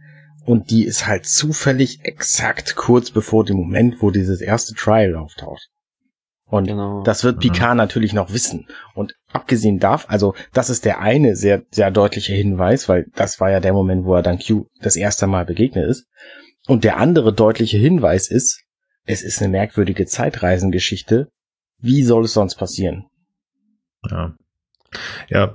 Also ich auch so, und es war vor allen Dingen auch schon zu einem Zeitpunkt, also ist ja gerade gesagt worden, auch eine Minute 38, das war halt schon zu einem Zeitpunkt, wo äh, Picards Gefühl dafür, dass er halt tatsächlich springt und dass er jeweils auch weiß, was in der Zeit, in den anderen Zeiten jeweils passiert ist, dass sich dieses Wissen auf einmal stärker manifestierte. Das war ja auch so, dass Beverly erstmal sagt, nee, wir können in deinem äh, neurografischen Scan nichts sehen. Und irgendwann sagt sie auf einmal, du hast äh, in den letzten 13 Minuten oder was das äh, Wissen von zwei Tagen akkumuliert. Ne? Also es gab, gibt auf einmal gibt es diesen Übertrag und sobald die Erinnerungen sozusagen auch im neurografischen Scan auftauchen, kann man auch mit Recht sagen, äh, jetzt äh, hat er die Erinnerung auch stabil jeweils in dem aktuellen zeitlichen Bezugsrahmen. Und da würde mir das als Nachweis reichen, wenn das jetzt in der Gegenwart war, dass das dann in der Vergangenheit und in der Zukunft jeweils auch mit den Picards so ist dass sie sozusagen dieses jeweils aus Wissen aus den anderen Zeiten mitnehmen. Und daher wusste er dann sozusagen ja auch um das Wissen aus der Zukunft und wusste daher auch, jetzt ist da Q und kann dann halt sagen, hier, Digga, wo bist du jetzt eigentlich? Mhm. Hm. Ja, okay. Also mir kam es so ein bisschen plötzlich vor, dass es sinnig ist. Okay. Hm. Ja, sehr spannend. Ähm, ich springe so ein bisschen rum, weil ich mir tatsächlich die anderen Notizen jetzt nicht mehr so ganz chronologisch gemacht habe. Ich wollte euch unbedingt fragen, er benutzt, äh, der Zukunftspikar benutzt ja Worf, um in die neutrale Zone zu kommen, oder? Das, was man die neutrale Zone äh, macht. Ich fand das ganz schön krass, wie er Worf reizt, also wie er ihn effektiv benutzt. Weil er drückt ja genau in diese eine Wunde, die Worf hat. Also viel böser kannst du ja gar nicht mehr mit Worf reden. Also er sagt, du bist alles nur nicht ehrenhaft. Du bist ein Feigling. Und natürlich stellt er damit gewisse, gewisse Schalter, aber ähm, ich habe mir in dem Moment gefragt, ist das nicht zu doll oder ist das, mhm. Ja, also klar, wir wissen, dass das Picard schwarz und weiß ist, aber mhm. das fand ich schon, weil es einer von seinen Jungs ist. Ne? Ja, ich fand es halt auch, vielleicht habe ich es auch da nicht ganz richtig verstanden, aber mein Verständnis war, dass er ja richtig sagt, ja, sozusagen ihr einziger Fehler ist, dass sie äh, tatsächlich halt ein Ehrgefühl und, und so weiter äh, irgendwas haben. Ne? So, so nach dem Motto, und deswegen kann ich sie darauf immer ausreizen. Ich meine, das finde, das hätte er auch positiv formulieren können. Er hätte auch sagen können, ja, wissen Sie, ja, wissen Sie was, Worf? Gerade weil Sie halt so ein ehrenhafter Typ sind und ich Sie darüber ausnutzen kann, schätze ich Sie auch so sehr, etc. Ne? Das hätte man vielleicht ein bisschen positiver noch formulieren können. Aber so, ja, ja von der Strategie fand ich es okay, aber nachher das dann sozusagen so, so, ha, ja, ich weiß um ihr, deine Schwäche und, oder um ihre Schwäche und da nutze ich dich dann halt auch ganz gezielt aus. Das fand ich halt irgendwie, das kam mir ein bisschen nicht Picard-mäßig vor. Also das, äh, ja, naja. Ich finde, man muss an der Stelle aber auch bedenken, dass Picard, ähm, der sagt ja am Anfang der Folge, er fühlt sich dann in den Momenten, in den anderen Zeitmomenten heimisch. Und das merkt man ja auch ganz mhm. deutlich schon bei der ersten Szene, wo man ihn sieht in der Zukunft, wo er dann einfach irgendwie sofort anfängt, hier diesen, diese Weinrebe an dem, an dem Draht festzubündeln. Das stimmt, ja. ähm, das heißt, also das zum einen und zum anderen weiß er auch, wie die Kinder von Jordi heißen, die er natürlich auch noch nicht hat in der, Absolut, in der Jetztzeit. Ja. Das heißt, er weiß auch möglicherweise erheblich mehr Dinge, als wir von ihm in der Zukunft wissen. Und weiß auch, was Worf in der Zeit passiert ist. Und ähm, Worf ist einfach ein Kriegertyp und gerade mit dieser Klamotte, die er da trägt, ist er das noch viel mehr. Und äh, war auch Mitglied des Hohen Rates, wie wir wissen. Und auch das wird man nicht ohne, ohne, ohne kriegerische Anstrengung. Und Ja. ich, ich meine, er fragt ja am Anfang, helfen Sie mir? Und dann sagt Worf nein. Und ich nehme an, er war einfach auch so ein bisschen verzweifelt und hat einfach den Trumpf gezogen, so. Ja. Auf der anderen Seite, ich glaube, da ist ihm auch schon klar, dass es um alles geht. Ist, ist, ist Q da schon da gewesen? Ich glaube ja, ne? Hm. Ich muss jetzt nochmal gucken. Aber ich glaube tatsächlich, er hat schon kapiert, dass es Q ist und dass es Q sehr ernst war. Also selbst wenn sie da noch nicht in Frankreich waren, also vor dreieinhalb Jahren, Jahren, ähm, war Picard ja mit dem ersten Auftauchen von Q klar, okay, der meint's diesmal richtig ernst. Das ist kein Spielkram, so wie sonst und wir machen mal hier Robin Hood oder irgendwie, wir machen Riker zum, zum Q, sondern der will's echt wissen diesmal. Mhm. Und das, ja, dann, okay, dann, dann lasse ich mich dazu überreden, dass das schon echt krass ist, was er mit ihm macht, aber er muss diese Karte ziehen, weil es wirklich um alles geht. Ja, gut, gut. Zumal ja auch die Karte, die er zieht, ist, erst ihn zu beleidigen und zu sagen, sie haben gar kein Ehrgefühl und deswegen ähm, helfen sie mir nicht. Und Worf dann sagt, ja, nein, das, äh, also jetzt hier so. Und dann sagt er aber, nein, das wirkliche Problem, was sie haben, ist, sie haben Ehrgefühl und deswegen helfen sie mir, auch wenn sie Mhm. gar nicht wollen. Hm. Und Ah. da ist Worf natürlich dann auch in einem Konflikt, den er quasi nicht lösen kann, weil er zum einen ähm, Ehre gegenüber seinem Rat und seinem Schiff und seinem Rang hat und andererseits natürlich auch äh, irgendwie so ein, so ein äh, Loyalitätsgefühl gegenüber Picard. Und Hm. Hm. da weiß er halt einfach nicht mit umzugehen. Und da ähm, Mhm. hängt er dann sein Fähnchen nach dem Wind. Ja. Auf jeden Fall ist das auch wieder diese typische Picard-mäßige Stubbornness, ne? Also, dass er auf jeden Fall super dickköpfig jetzt einfach seinen Plan sozusagen verfolgt und alle Ressourcen einsetzt, um jetzt seiner Theorie zu folgen, ne? Also keine, kein großer Zweifler, ne? Der jetzt sich fragt, ja, Mensch, habe ich vielleicht doch nur Halluzinationen, sondern sozusagen mit allen äh, Mitteln eben jetzt äh, dieser äh, Interpretation, dieser, dieser, dieser Wahrnehmung, dieser Theorie, dieses, dieser äh, dieses Gewahrseins dessen, dass er durch die Zeit reist, irgendwie jetzt quasi Glauben zu schenken und da halt auch voll dann hinterher ist, das, uh, das Problem zu lösen. Mhm. Ähm, ja, finde ich auch wieder so ein typisches Ding. Also mir hat es an, den, an, der, an der Doppelfolge, an den Folgen einfach auch sehr gut gefallen. Ähm, äh, zum einen eben als Abschluss für die Serie, ne, weil das sozusagen nochmal das Ende mit dem Anfang verknüpft, ne, durch die, Mhm. durch die Gegenwart und die Vergangenheit, das ist sehr schön. Äh, und fand es auch cool, dann da auch nochmal Tascha zu sehen.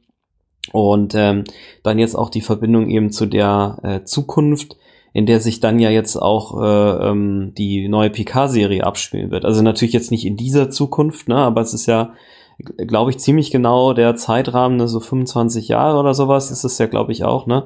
Das finde ich also aus, ich meine, klar, die haben sich natürlich jetzt auch für den neuen Plot sicherlich auch äh, die, die, die, die, die Plots aus der Vergangenheit angeguckt, aber genau deswegen, genau weil sie das ja auch alles sich so angeschaut haben, passt das jetzt halt so wunderbar irgendwie, ne? Und das finde ich sehr toll, dass das so eine, wirklich wie so eine Achse steht sie jetzt irgendwie zwischen der alten und der neuen Serie. Das finde ich sehr cool.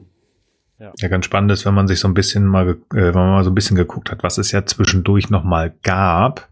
Ich weiß nicht, ähm, ob wir da schon mal drüber gesprochen haben oder ob ich das bei Dinge von Interesse gesagt habe.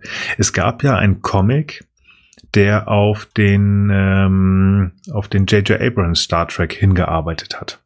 Countdown to Star Trek. Mhm. Und das ist eine Verbindung tatsächlich der Hauptzeitlinie, also unserem Star Trek, zu diesem neuen, zu der Kelvin-Zeitline. Und da sind so witzige Sachen passiert wie äh, Picard ist Botschafter von Vulkan tatsächlich. Er ist hier Mhm. auch ähm, äh, Botschafter. Ja, stimmt. Ähm, Data ist witzigerweise Captain, aber nicht Data, sondern Data in Before. Wird zu kompliziert. Da sind so ein paar Sachen wo man sagt, okay, äh, es sind Sachen geschehen, die man sich gut erklären kann, selbst mit der Kelvin-Zeitline. Weil durch die, die Kelvin-Zeitline sind ja wieder Veränderungen da, die zu was anderem geführt haben. Ähm, weswegen jetzt Picard vielleicht irgendwann ausrasten muss, weil ähm, die Sternflotte nicht mehr so ist, wie er ist. Keine Ahnung, das ist sehr Okay. geholt, aber es ist schon, was du sagst, es ist, Ja. sie, sie nehmen oder werden Punkte nehmen, die sie hatten. Ähm, von damals, natürlich ist eine andere Zeitlinie, aber irgendwo werden sie da was nehmen und äh, halt dann die neuen Geschichten. Das ist echt spannend. Und was du gesagt hast, das muss ich nochmal sagen, das ist für mich eine der rundesten Serienabschlüsse überhaupt, weil tatsächlich auf die Idee zu kommen, eine Serie zu beenden, im Prinzip mit einem Punkt, den man in der ersten Folge aufgeworfen hat, und das ist diese Gerichtsverhandlung, halte ich für genial. Finde ich auch, ja, absolut. Ja, ja. Ja. Wusstet Ähm, ihr eigentlich? Ja. Ich habe noch, ich habe noch zwei, äh, zwei Punkte, die ich gerne ansprechen möchte. Aber geh Bitte. du erst jetzt gerne. Nee, mach, mach. Ich behalte meinen erstmal zu. Okay, der erste Punkt. Ist das ganze Viech nicht ein Quatsch-Paradox? Pass auf. Picard verursacht das Ende der Menschheit, weil er in drei verschiedene Zeitlinien geworfen wird, in denen er rauszukriegen versucht, warum er in drei verschiedene Zeitlinien geworfen wird, was deshalb passiert, weil er getestet wird, weil er das Ende der Menschheit verursacht. Mhm. Also ich sehe das halt so, dass äh, P, äh, äh, PQ sagt ja auch, ähm, dass das Ganze, dass er in dieses Szenario geworfen wird, eine Idee des Kontinuums war und äh, dass die Hilfe seine Idee war. Und ich denke halt, diese, diese Präkognition oder dieses, dieses Wissen, dass irgendwas nicht stimmt und dann eben diese Zeitreiserei am Anfang, das ist eben sozusagen ein Plot, den das Kontinuum ähm, entworfen hat und das äh, sozusagen eben äh, ist diese, diese, diese, diesen, diesen, diesen, ähm, ja, diesen, diesen, diese Zuspitzung hin zu dieser, äh, ähm, zu der Handlung, wo er dann eben auch jeweils in allen drei Zeitlinien zum Devon-System irgendwie kommt oder dass dann auch die Föderation da was mitbekommt. Also diese, diese Information, dass da was passieren wird, das ist meines Erachtens genau dieser erste Beweger, den jetzt die, äh, mit denen die Handlung in Gang kommt, das kommt vom Kontinuum. Die Entfaltung nachher ist dann sozusagen das, was er selber macht. Und jetzt geht's eben darum, dass er dieses Puzzle lösen muss. Und das ist genau dieses Paradox, wo am Ende ja auch Q sagt, hier, ja, da hast du mal eine Sekunde sozusagen den göttlichen Funken, den dir aktiv gehabt oder so. Also so würde ich das erklären. Aber vielleicht hat Nils ja auch noch einen anderen. Winkel. Ja, ich habe da tatsächlich was. Die ganze Nummer ist, äh, funktioniert so nicht. Also mal vom Zeitparadoxen hin und her. Denn Data erzählt ja, oder doch, Data erzählt ja, das Ganze passiert, weil diese drei Pachyon-Impulse aus den drei Zeiten alle gleich sind, weil ja alle von der Enterprise sind und in einem Punkt des Raumes irgendwie zusammentreffen. Konvergieren, ja. Konvergieren, genau.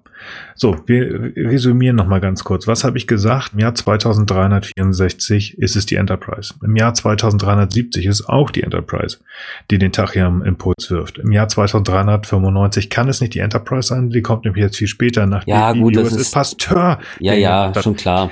Also, es nie könnte so nicht- relevant. Nein, nein, aber ich glaube auch, Mhm. dass das, ähm, wenn man sich mal grundsätzlich auch so ein bisschen äh, diese Paradoxen oder Paradoxine oder wie auch immer, die immer wieder in Star Trek aufgebrochen werden und man darf da, glaube ich, nicht zu tief reingehen. Die haben alle ist- dieselbe Deflektorschüssel von Kings und Landy Incorporated Ja. verbaut. Das ist so.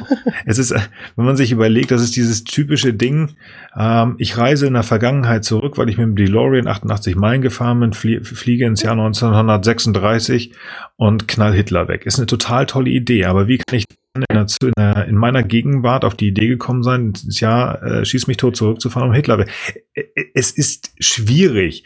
Ich finde tatsächlich das, was, was Frank gerade gesagt hat, den Anstoß, um einfach zu sagen, warum auch immer, der, ähm, der Vogelscheuche ist lang, äh, Vogelscheuche im Kontinuum ist langweilig gewesen, und hat gesagt, du pass mal auf, hier vor sieben Jahren war mal was, Ja, Q, komm mal ja. her, du hast doch den Picard vor Gericht gestellt, das machen wir jetzt nochmal. Ja, Mir ist genau. langweilig. So sehe ich das, Und ja. ja. Denke, das wird's denn sein und wie du sagst, die haben den Anstoß gegeben, ähm, es könnte das und das passieren, wir schauen mal, was passiert und tatsächlich ist es so, dass Also, äh, der gesagt- Forscherdrang dieses Ding gemacht hat und Ja. plötzlich geht das in die Luft. Genau, ja, also wie gesagt, auch nur eine, irgendwie auch nur eine, eine Plausibilisierung, ne? Also ich meine, ich habe jetzt nicht das irgendwo gelesen oder so, ich denke mir das irgendwie jetzt so aus und klar, äh, ne, wie, wie, wie Arne schon gesagt hat und wie es irgendwie auch klar ist, dieses Paradoxon, und das sagt ja auch am Ende Picard nochmal Henne und Eine. Also ich sag mal so von selber aus, von sich, von selber kann sich das Ding halt nicht bilden. Das heißt, irgendwie muss halt die Überzeugung, dass da irgendwie schon ein Problem ist, die ist sozusagen irgendwie in Picard eingepflanzt worden. Das erzeugt dann den ganzen Salat. Und deswegen tut er dann alles, was dann letztlich das Paradox dann erzeugt. Und dann muss er es auch wieder lösen. Und ja, Ja, ja, also ich, tipptopp. ich, ich finde es halt, ich, ich sag mal so jetzt mal ganz unabhängig von dieser Geschichte, äh, oder von dem Inhalt jetzt oder der Paradoxie, finde ich es halt einfach mal wieder spannend, dass es irgendwie einmal so ein Thema von Star Trek, das gab es ja, ähm, an, also jetzt von TNG im Speziellen, ähm, äh, aber auch von den anderen Serien, äh, das äh, ist es im Grunde genommen so, so nichts tun ist immer keine Option. Ne, also das ist mit dem Nagilium ist das auch schon so, ne? Da sagen sie dann, ja, okay, wir fliegen da jetzt irgendwie rein oder die, es gab ja noch so ein, ich habe das gerade vergessen, also ich weiß nicht, ob wir schon mal so ein Zeit äh, Ding noch gesprochen hatten, eine Folge, oder ob das nur eine war, ich hier aus der Reihe geguckt habe. Ist zum Beispiel echt immer so, dass sie sagen, ja, auch nichts tun könnte jetzt äh, dieses Problem verursachen. Und ich muss ja ehrlich sagen, das ist ja auch so ein bisschen Sinnbild für unsere Kultur, ne? Wir müssen immer irgendwas tun. Ne? Und ich, ich denke immer so, an manchen Stellen kann man sich auch erstmal überlegen, ist das echt sinnvoll, was ich hier gerade mache? So, und das passiert halt irgendwie in Star Trek halt nie. Und äh, ja, das finde ich halt irgendwie ganz lustig, dass in dieser Folge es sich halt nochmal zeigt, wenn Picard jetzt einfach nur die Hände in den Schoß gelegt hätte und gesagt hätte, na gut, dann springe ich halt jetzt ein bisschen hin und her, äh, was weiß ich, ne, dann trinke ich halt mit der äh, Tascha eben nochmal äh, einen Wein extra, weil ich halt weiß, dass sie dann tot ist in der Gegenwart.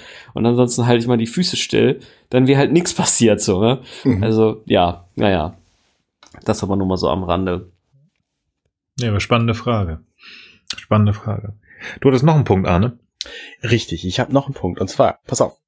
Ähm, in die, stellt euch folgende Szene vor. Wir sitzen mh, mm, in einem Raum irgendwo in den USA. Ähm, wir sind die Schreiber für Star Trek Next Generation. Es ist das Jahr 1993 und wir besprechen, pass auf, wir brauchen irgendeine richtig geile Abschluss, Abschlussfolge für die Serie da kommt die erste Idee, okay, wir machen eine Serie, wir machen das wie eine Novelle, das hört auf, wie es anfängt, so, das ist total gut und dann, dann bringen wir einfach irgendwie die ganze Gerichtsverhandlung nochmal. Ähm, ja, okay, aber pass auf, die müssen, da, da müssen wir dann wieder in die Vergangenheit reisen. Ja, das ist ja kein Problem, wir haben ja Q. Okay, aber das reicht nicht, wir müssen dann auch noch in die Zukunft reisen.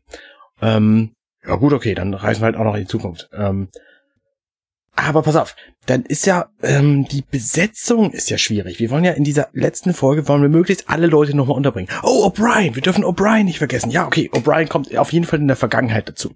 Ähm, was ist denn mit Barkley? Nee, komm, jetzt, wir können doch nicht jeden reindrehen.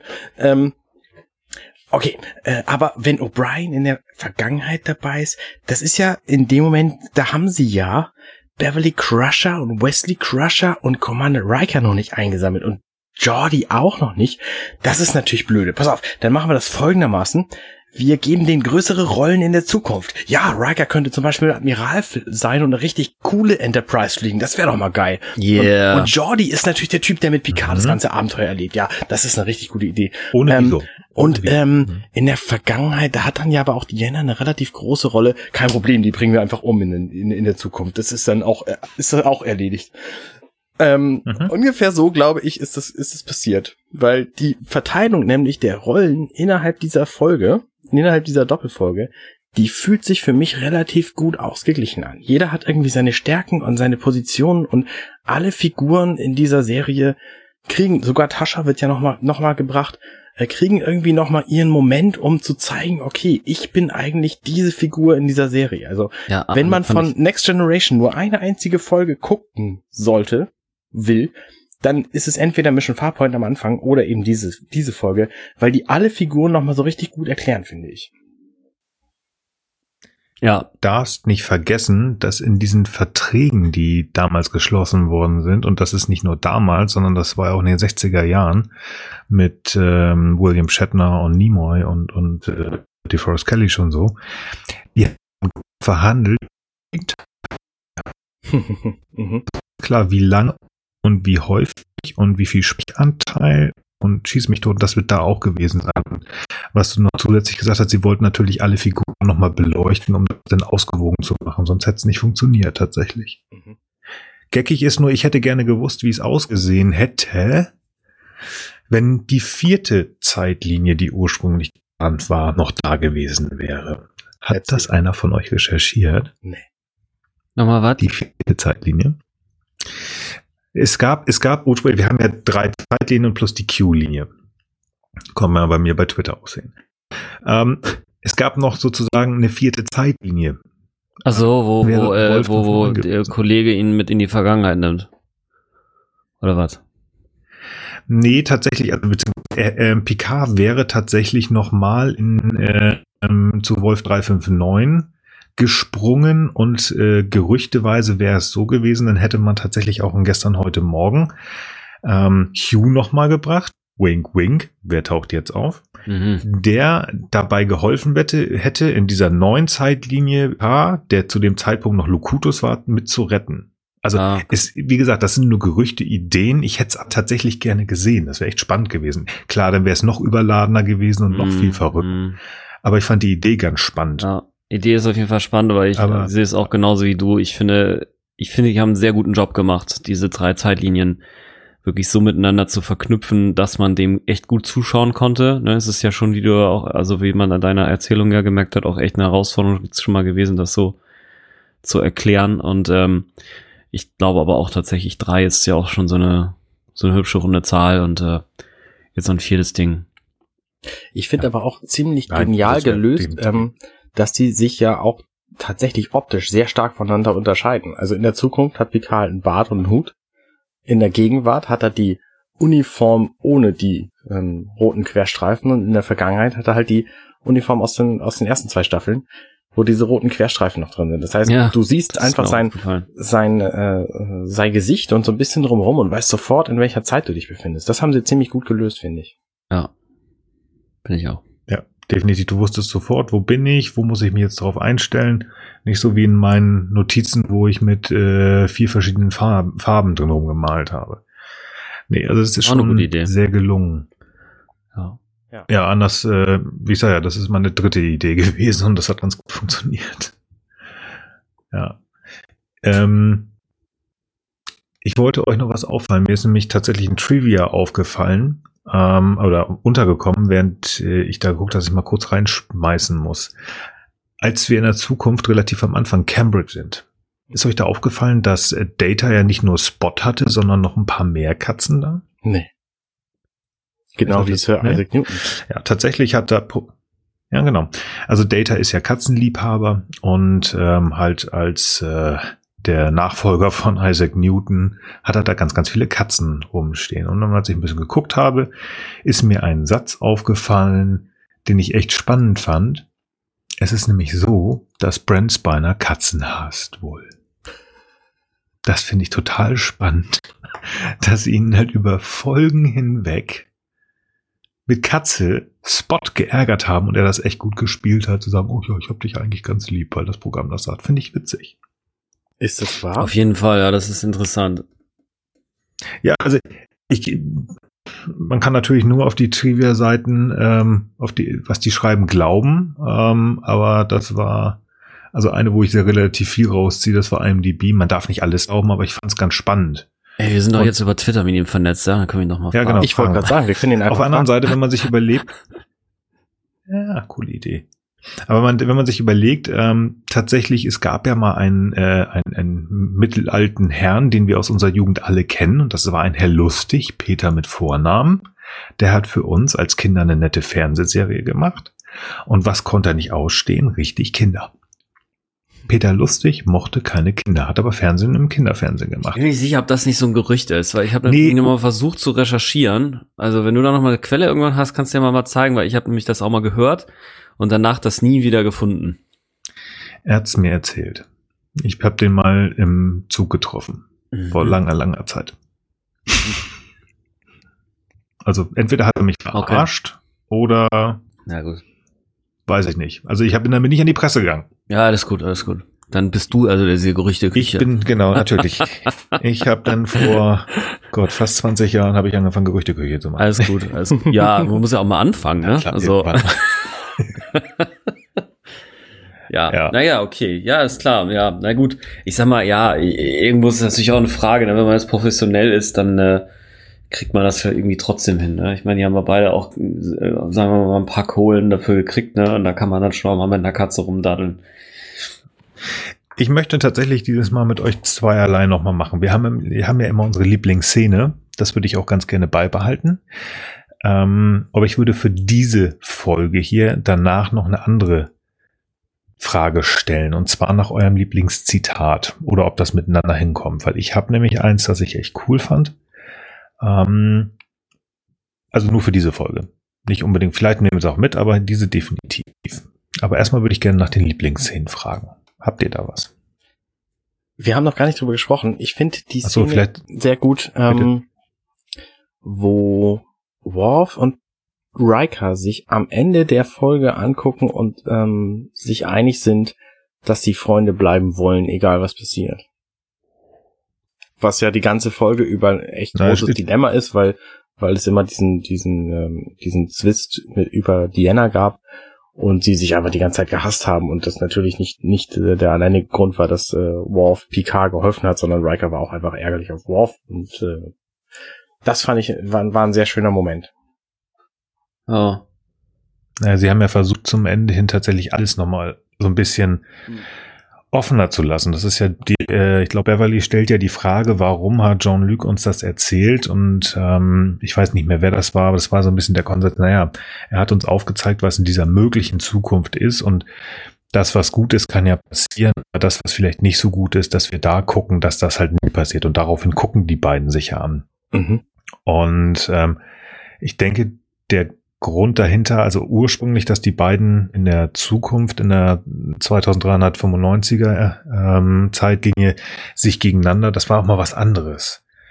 Dass einfach mal ähm, auch alte Freunde oder Waffenkollegen plötzlich so ein bisschen gegeneinander waren, gerade wegen der Frau, was ja zum Ende der Serie auch so, ein bisschen dahin ging. Also das war doch immer mehr, dass Riker immer weiter wegging von Diana und Worf sich dahingestellt hat. Mhm. Und ähm, irgendwie versuchten sie ja doch am Ende alles so gut wie möglich nochmal glatt zu ziehen. Und da musste man natürlich auch das, was zwar in der Zukunft, in der möglichen Zukunft, aber gezeigt worden ist, nochmal in der, in der, in der Jetztzeit gerade bügen und sagen, nein, die werden natürlich Freunde bleiben, die beiden.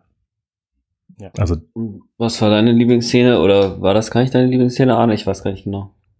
nee, nee, ich glaube, das war einfach nur Gespräch. Also Lieblingsszene, weiß ich nicht, müsste ich glaube ich noch mal länger drüber nachdenken. Es gibt sehr, sehr viele. Ähm, Ja, finde ich nämlich auch. Also, sonst hätte ich mich jetzt euch erst gebeten, weil ich sag mal, bei mir ist echt so, wenn ich mal so diese äh, Schulz von Thuns Theorie der, der, der, des inneren Teams so ansehe, dann gibt's so unterschiedliche Charaktere in mir. Ne, also der, der junge Frank findet auf jeden Fall die Szene mit Admiral Riker, kommt mit der Future Enterprise an und bohrt einfach mal mit seinem Zahnstocher-Phaser da mal so ein paar Löcher in den, äh, in die, in den riesigen modernen äh, klingonischen Schlachtkreuzer und der explodiert dann auch mal schön, ja. Ja. Das äh, fand ich einfach mega genial. Oder dieses Warp 13! Hatten wir schon, ne? Äh, hatten wir auch schon, ja, das stimmt, aber ich trotzdem einfach so mega krass, ja. Das ist dann so, ne, und dann, ach, egal, wie gesagt, ich will jetzt nicht die Szenen jetzt alle nennen, aber äh, ich fand auch sehr schön die Szene, wo halt Q dann, äh, wo jetzt äh, Picard dann halt fragt, ja, was willst du mir denn nun eigentlich sagen, ne? Wo er ihm also erstmal erklärt hier, äh, das, wo du das Paradoxon gelöst hast, äh, ne, dass also diese Anomalie, dass du sie in der Zukunft im Grunde eigentlich schaffst, plus dann die Unterstützung eigentlich, im Grunde genommen ist es natürlich ein Joint Venture aus den unterschiedlichen Zeitlinien, aber so ein bisschen äh, geht's ja doch um die Fra um diese Feststellung, es ging in der Zukunft irgendwie los, weil die Pasteur, glaube ich, auch, wenn man jetzt mal chronologisch nach der äh, nach der nach der Folge geht, macht die ja den Tachyon-Impuls als erstes an, auch wenn das natürlich zeitlich völlig irrelevant ist, ne, weil diese anderen Sachen ja auf jeden Fall davor zeitlich sind. Ähm, die die Anomalie ihren Ursprung in der in der Zukunft nimmt und nach äh, rückwärts nach hinten raus irgendwie größer wird und und dann ja letztlich die Menschheit bedroht. Ähm, nachdem er das dann also erkannt hat und äh, Q ihm also offeriert hier, das war eigentlich äh, der, der große äh, der große Lichtblitz sozusagen. Äh, Und er nochmal fragt, ja Mensch, Q, was willst du mir jetzt eigentlich sagen? Und Q dann zu so eben so an ihn, an ihn rankommt und, und so den Mund auftut, um jetzt irgendwas zu sagen, dann so sagt so, ah, du wirst es schon rausfinden, fand ich auch sehr, sehr geil. Also. Mhm. Ja, echt cool. Oder halt dieses kleine Gekabbel zwischen Picard und Beverly auf der Pasteur, so fand ich auch so mega lustig. ja, sorry, aber jetzt Sehr könnt schön. ihr auch erstmal. Hast du schon was, Äh, Arne? n- n- n- nee, noch nicht. Ähm, aber ich möchte noch gerne auf eine Szene hinweisen, die ich sehr, sehr schön finde. Ähm, nämlich die Szene, wo in der, in der Jetztzeit Picard und Tomolak, der Romulaner, miteinander am Bildschirm sprechen. Das finde ich Hm. einfach, einfach eine sehr, sehr schöne diplomatische Lösung, weil ähm, die wollen halt beide irgendwie gucken, was dieses, diese, diese Schwierigkeit im Defron-System ist und wollen da einfach hinfliegen und das dürfen sie halt nicht, weil das die neutrale Szene ist, wo äh, Szene, Quatsch, die neutrale Zone ist, wo keiner hin darf. Und Picard schlägt vor, hey, wir schicken einfach beide ein Schiff hin und fliegen dann dahin. Und ähm, Tomalak fragt, ja, ist das denn genehmigt? Und Picard sagt, nein. Und dann sagt er, ah, ich mag das jetzt schon. und aber wir wissen genau, wenn sie mir und hier und und wenn sie mir nicht, äh, ähm, wenn ein anderes Föderationsraumschiff da kommt, dann äh, und Picard einfach, wir wissen beide, was die Konsequenzen sind. Die brauchen wir nicht zu drohen. Also fliegen wir jetzt einfach los, oder was? das finde ich sehr, sehr schön, weil Picard ist auch einfach so ein Typ, okay, es muss gemacht werden, ich mache das jetzt fertig. Ja, auch sehr schön, dass Andreas Katsulas, der den Tomalak gespielt hat, zur letzten Folge wieder aufgetaucht ist. Der war ja seit der vierten Staffel nicht mehr da, denn Andreas Katsulas hat ja bekannterweise Jakar in Babylon 5 gespielt. Und, aber es war so ein, auch einer dieser Typen, einer der Antagonisten, der echt cool war und schön, den da auch nochmal untergebracht zu sehen. Also das war auch, ja, richtig eine sehr, sehr coole Szene.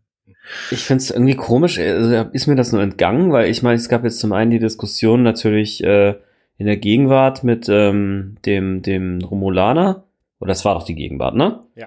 Das war und die dann Gegenwart, gab, ja. Okay, und dann gab es in der Zukunft halt das mit äh, Klingone, Worf und dann halt Schlagabtausch. Was ist denn mit der, was ist denn mit der Vergangenheit?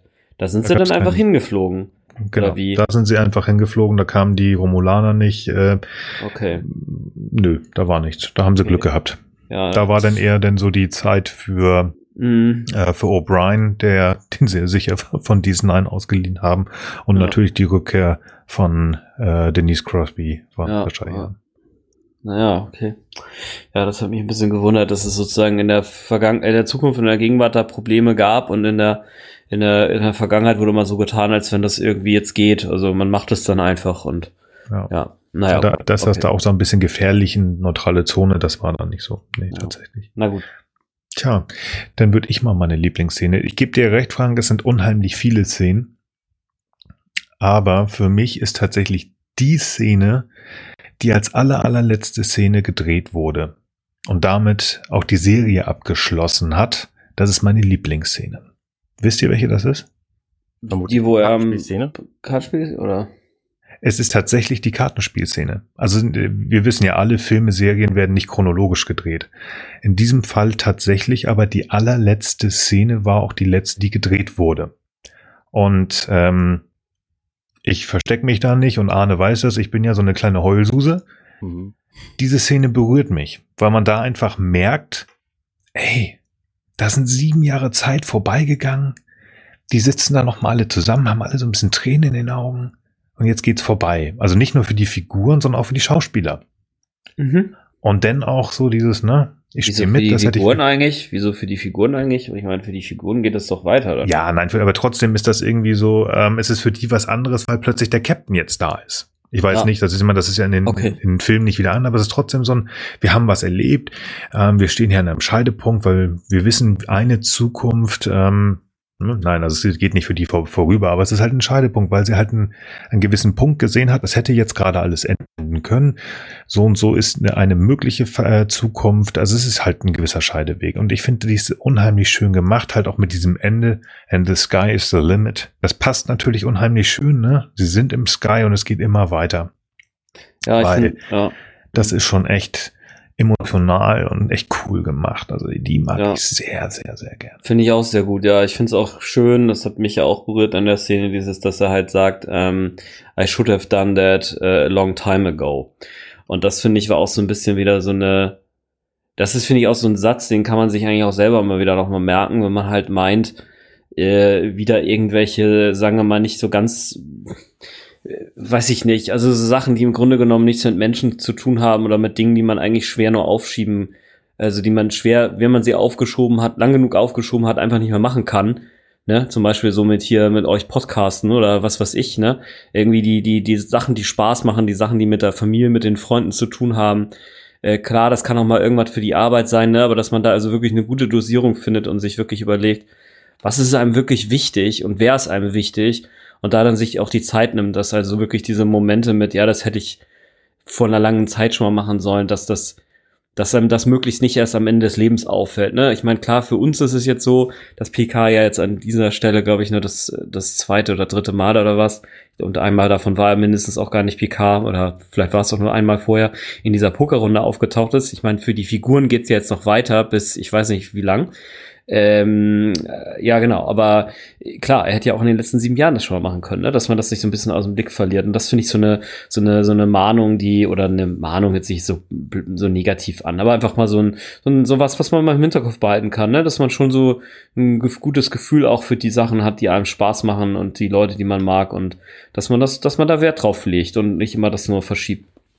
Arne hat früher, als wir uns noch gar nicht so lange kan kannten, immer mit irgendwas Lateinischem rumgeschmissen. Carpe diem. Nutze den Tag. Mhm. Das passt mhm. hier wirklich. Ja. Nicht zu lange denken, sondern wirklich mal einfach das nutzen, was ich habe und nicht sagen, ich mach's morgen, weil morgen, wer weiß, was morgen ist. Vor allen Dingen. Oh, eigentlich ein schönes Ende, aber. Man merkt an dieser, nee, ich, ich muss noch ganz viel reden. Ähm, man merkt an dieser ja, bitte, bitte, Szene bitte. mit dem, mit dem Pokerspielen auch sehr deutlich, dass dieser Zustand, dass es alle Freunde sind, im Grunde auch noch nicht eingetroffen ist. In dem Moment, wo Picard nämlich reinkommt und Jordi sofort fragt, Captain, ist irgendwas komisch? So, weil das offensichtlich nicht Standard ja. ist, dass Picard irgendwo reinkommt und nichts ja. will. So. Und das ja, ist halt das der Punkt auch, ähm, den Picard ja dann irgendwie ändern will. Und das finde ich, also, das ist, finde ich bemerkenswert an dieser Szene. Mhm. Insgesamt finde ich aber, es gibt so viele halt wahnsinnig tolle in, in Szenen in diesem ganzen Ding. Ähm, zum Beispiel die Szene, wo Picard einfach auf die Pasteur kommt und sie nicht weiß, ob er Beverly irgendwie mit Handschlag oder umarmen oder so.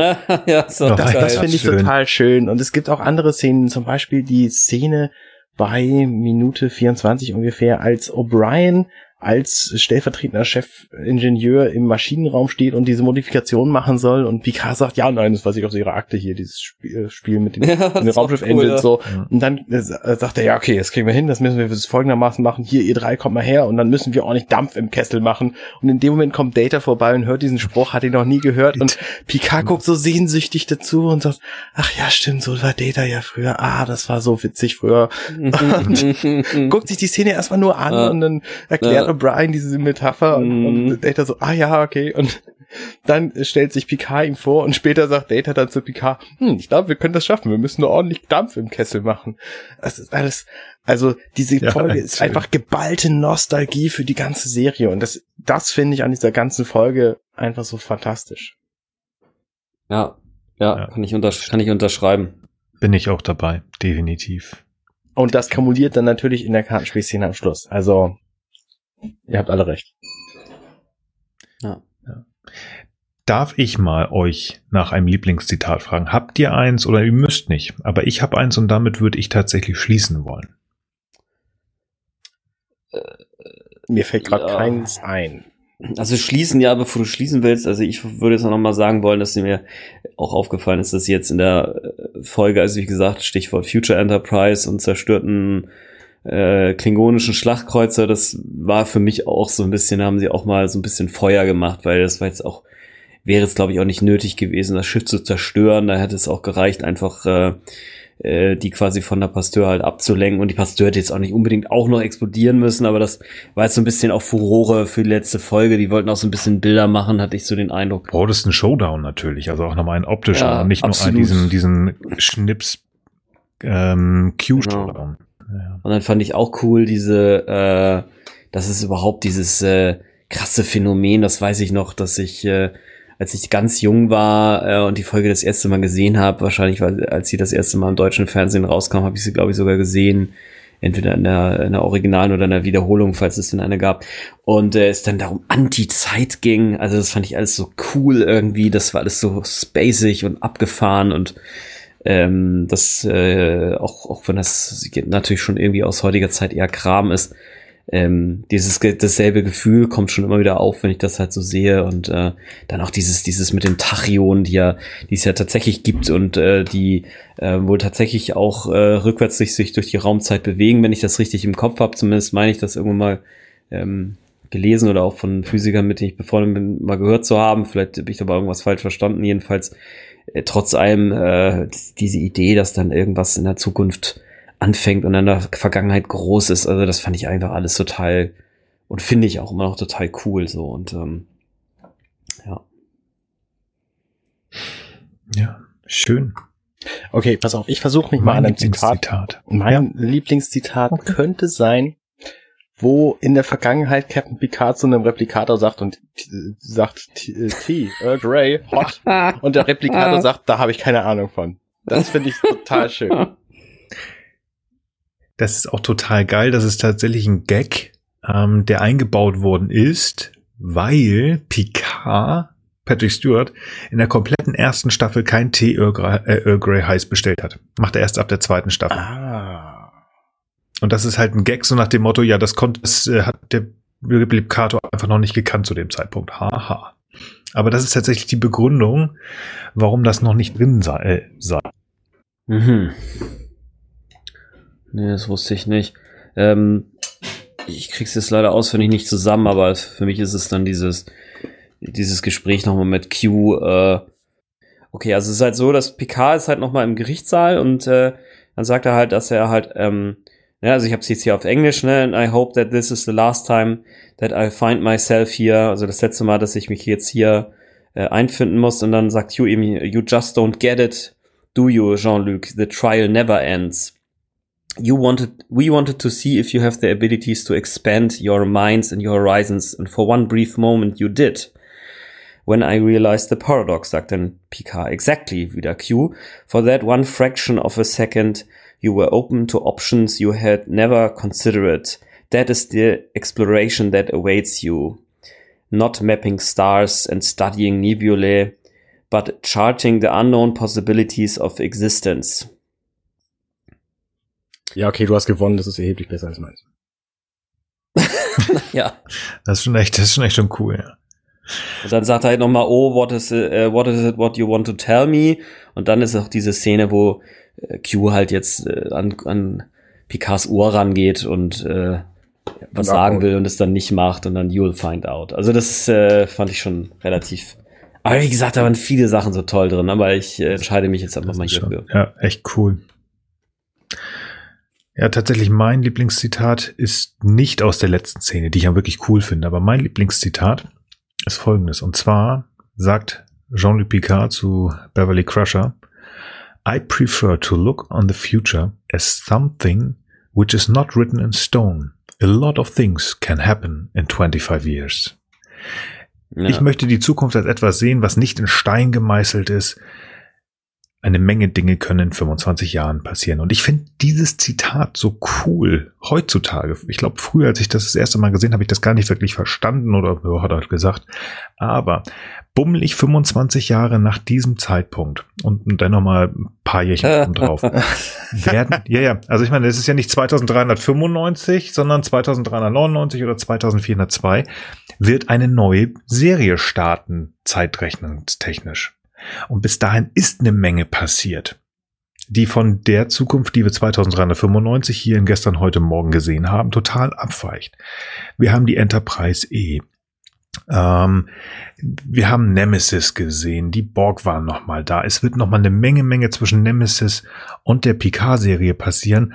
Und deswegen finde deswegen finde ich dieses Zitat so cool, weil es impliziert einfach, es wird unheimlich viel passieren, es wird cool und im Hinblick auf der Serie ist das nochmal so, yes, Mann, er hat recht gehabt, da passiert was. Und ja, boah, kriege ich so einen kleinen Schauer über den Rücken. Ja, sehr cool. Sehr schöner Abschluss. Ich hatte gedacht, du würdest auf was anderes hinaus wollen, nämlich 25 Jahre, nachdem diese Folge veröffentlicht wurde, besprechen wir sie im Podcast. ja. ja, das ist auch nicht schlecht. Ja, das stimmt. Das stimmt, ja. Hm. Nee, nee, nee. Naja, das stimmt auch aber das ist auch eine Also das passt, passt ja, ja auch noch. Stimmt, ne? das war, das war tatsächlich verdammt nochmal. Das ja. war dieses Jahr vor 25 Jahren. Meine Güte, wie die ja. Zeit verrennt. Tja. Leute. Ja, schöne Zeit. Ich finde, es ist spät genug. Ich würde mal sagen, wir machen mal Feierabend. Ähm, ich möchte natürlich unseren Hörern nochmal sehr gerne an ans Herz legen, dass man ja auf uh, unserer Homepage, Homepage companion.net gerne mal in den Blog was schreiben möchte, wenn ihr euch mit uns einig seid oder wenn ihr sagt, Tachyon Impuls wird ganz anders geschrieben oder die, die Paradoxine sind sonst wie anders zu sehen, kommt gerne, diskutiert mit uns. Das wäre schon schön. Natürlich auch immer gerne gesehen. Apple Podcasts, da sind schon vier, vier sind wir viermal schon bewertet worden, glaube ich. Und zweimal hat jemand was geschrieben. Ich freue mich jedes Mal, wenn da was Neues ist. Sehr gerne. Ansonsten würde ich noch schnell einen kleinen Ausblick geben. Und zwar hat sich der liebe Arne auch ein kleines Projekt auf die Fahne geschrieben, das wir in zwei Wochen besprechen werden. Und zwar ist das die 26. Folge der dritten Staffel und die äh, erste Folge der vierten Staffel. Im Englischen ist das Best of Both Worlds Part 1 und 2. Im Deutschen ist das In den Händen der Borg beziehungsweise Angriffsziel Erde. Und ich glaube, das wird nicht ganz so schwierig, genau, zusammenzufassen, aber es wird bestimmt auch wieder sehr viel Spaß machen. Es war anstrengend, das zusammenzufassen, das auch euch vorzutragen, aber das Gespräch danach hat mir extrem viel Spaß gemacht. Ich bedanke mich bei euch beiden. Sehr Vielen lieben Dank, hat Spaß gemacht. Und ich freue mich darauf, dass wir in zwei Wochen wieder miteinander sprechen.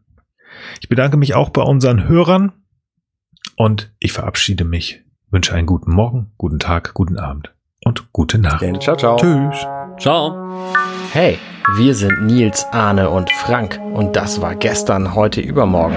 Wenn euch dieser Podcast gefällt, dann unterstützt uns doch ein wenig. Mehr Infos dazu findet ihr auf ghu.compendion.net.